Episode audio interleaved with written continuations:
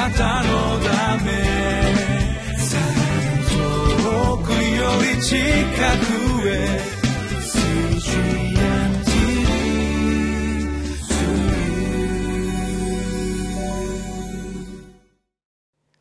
6月15日のリビングライフの時間です。皆様いかがお過ごしでしょうか？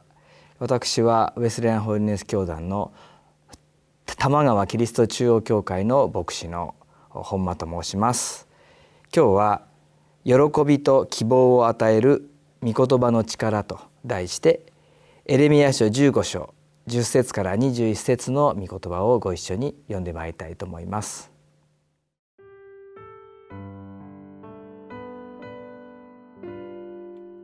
エレミヤ書15章10節から21節。ああ悲しいことだ私の母が私を産んだので私は国中の争いの相手喧嘩の相手となっている私は貸したことも借りたこともないのに皆私を呪っている。主は仰せられた。必ず私はあなたを解き放って幸せにする。必ず私は災いの時、苦難の時に敵があなたに取りなしを頼むようにする。誰が鉄、北からの鉄や青銅を砕くことができようか。私はあなたの財宝、あなたの宝物を獲物としてただで引き渡す。それはあなたの国中であなたが犯した罪のためだ。私はあなたをあなたの知らない国で敵に仕えさせる。私の怒りによって火がつき、あなた方に向かって燃えるからだ。主よ、あなたはご存知です。私を思い出し、私を顧み、私を追う者たちに復讐してください。あなたの身怒りを遅くして、私を取り去らないでください。私があなたのためにそしりを受けているのを知ってください。私はあなたの御言葉を見つけ出し、それを食べました。あなたの御言葉は私にとって楽しみとなり、心の喜びとなりました。万軍の神主よ。私にはあなたの名が付けられているからです。私は戯れる者たちの集まりに座ったことも、小躍りして喜んだこともありません。私はあなたの御手によって一人座っていました。あなたが憤りで私を満たされたからです。なぜ私の痛みはいつまでも続き、私の打ち傷は治らず、言えようともしないのでしょう。あなたは私にとって欺くもの、当てにならない小川のようになられるのですか？それゆえ、主はこう仰せられた。もし、あなたが帰ってくるなら、私はあなたを帰らせ、私の前に立たせよう。もしあなたが卑しいことではなく、たっといことを言うなら、あなたは私の口のようになる。彼らがあなたのところに帰ることがあっても、あなたは彼らのところに帰ってはならない。私はあなたをこの民に対し堅固な聖堂の城壁とする彼らはあなたと戦っても勝てない。私があなたと共にいてあなたを救いあなたを助け出すからだ。主の蜜げ。また私はあなたを悪人どもの手から救い出し横暴な者たちの手から助け出す。今日の御言葉は主によって召されまた主の御言葉を主のために語る預言者が経験する困難について記されています。10節と15節を読みたいと思いますけれどもああ悲しいことだ。私の母が私を産んだので私は国中の争いの相手喧嘩の相手となっている。私は貸したことも借りたこともないのに皆私を呪っている。また15節です。主よあなたはご存知です。私を思い出し私を顧み私を追う者たちに復讐してください。あなたの身怒りを遅くして私を取り去らないでください。私があなたのためにそしりを受けているのを知ってください。いかに民から辛い仕打ちを受け苦しい思いをしながら神の御言葉を語っているかということを切々と訴えています。神様がこの時エレミアに言わせた言葉というのが12節から14節まで記されていますがここも読みたいと思います。誰が鉄北からの鉄や青銅を砕くことができようか。私はあなたの財宝あなたの宝物を獲物としてただで引き渡す。それはあなたの国中であなたが犯した罪のためだ。私はあなたをあなたの知らない国で敵に仕えさせる。私の怒りによって火がつきあなた方に向かって燃えるからだ。北から来るバビロンの国によってユダの国中が踏みにじられること。そのためにユダの国の人々はこの予言を聞いてエレミアを呪いそしり。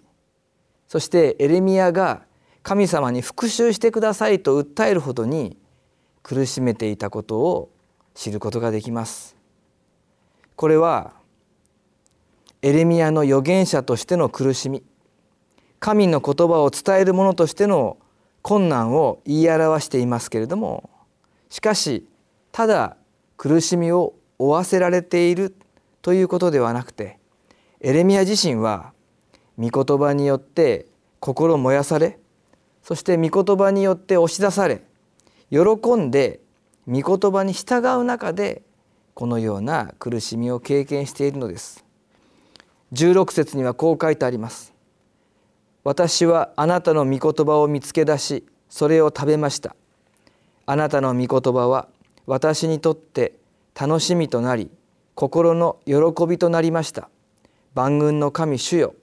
私にはあなたの名がつけられているからです。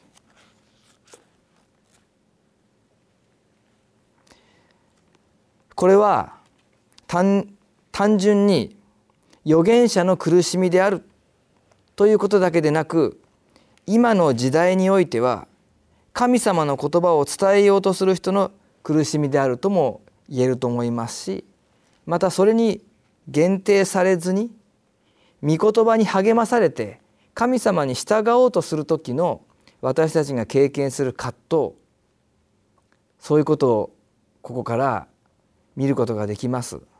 そして神様の御言葉聖書の御言葉以外には私たちが神様に従うということを肯定してくれるものが何もないこの世界での戦いというふうに言えるかもしれません。ですからこのエレミアの苦しみはこの世で神様の御言葉に従おうとするクリスチャンたちが経験していることと言えるでしょう。信仰というものが私たちにとって自分の生活を豊かにしまた心の平安を願うためだけのものであるならば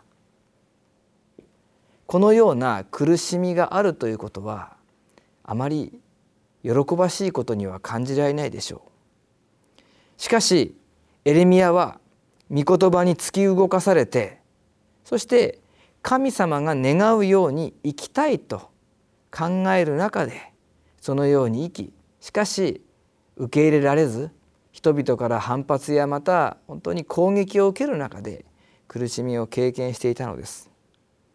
私たちにとっても信仰というものが単に人生へのプラスアルファそれによって何か豊かなものが一つ加わるというそういうものではなくて神様に従うこと自体が人生の意味であり目的である。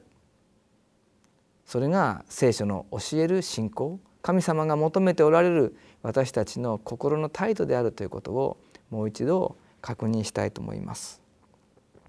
そのように神様に従おうとする人に対してまたここではエレミアに対して主はあなたを守るとそのように言っていてくださるのです。11節を読みます。主は仰せられた。必ず私はあなたを解き放って幸せにする。必ず私は災いの時苦難の時に敵があなたに取りなしを頼むようにする。また20節21節も読みたいと思います。私はあなたをこの民に対し堅固な聖堂の城壁とする。彼らはあなたと戦っても勝てない。私があなたと共にいてあなたを救いあなたを助け出すからだ。主の蜜げまた私はあなたを悪人どもの手から救い出し横暴な者たちの手から助け出すと。そのように主は約束しておられます。主の御言葉に従おうとする者に対して神様は守ると。この世はそれを喜ばないかもしれない。そのことをやめさせようとする力が働くかもしれない。しかし神様はあなたを守るとそのようにおっしゃっています。私たちもそのような御言葉に促されていることこの朝覚えようではありませんか。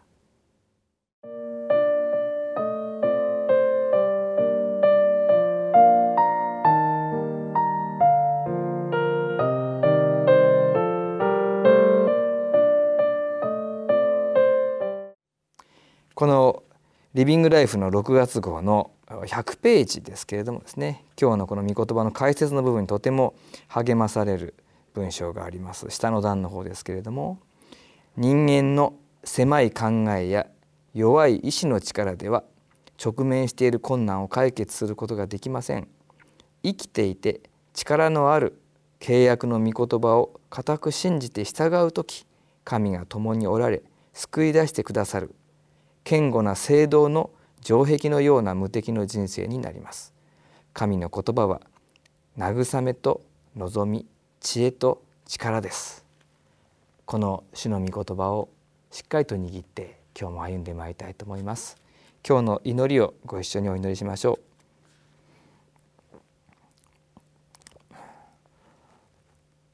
主よ疲れて使命を諦めようとしている私を見捨てず近くに来てくださり聖堂の城壁のように堅固に立たされると約束してくださったので再び立ち上がることができます。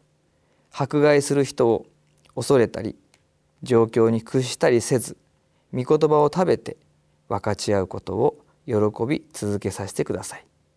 イエス・キリストの皆によってお祈りします。アーメン。あなたのため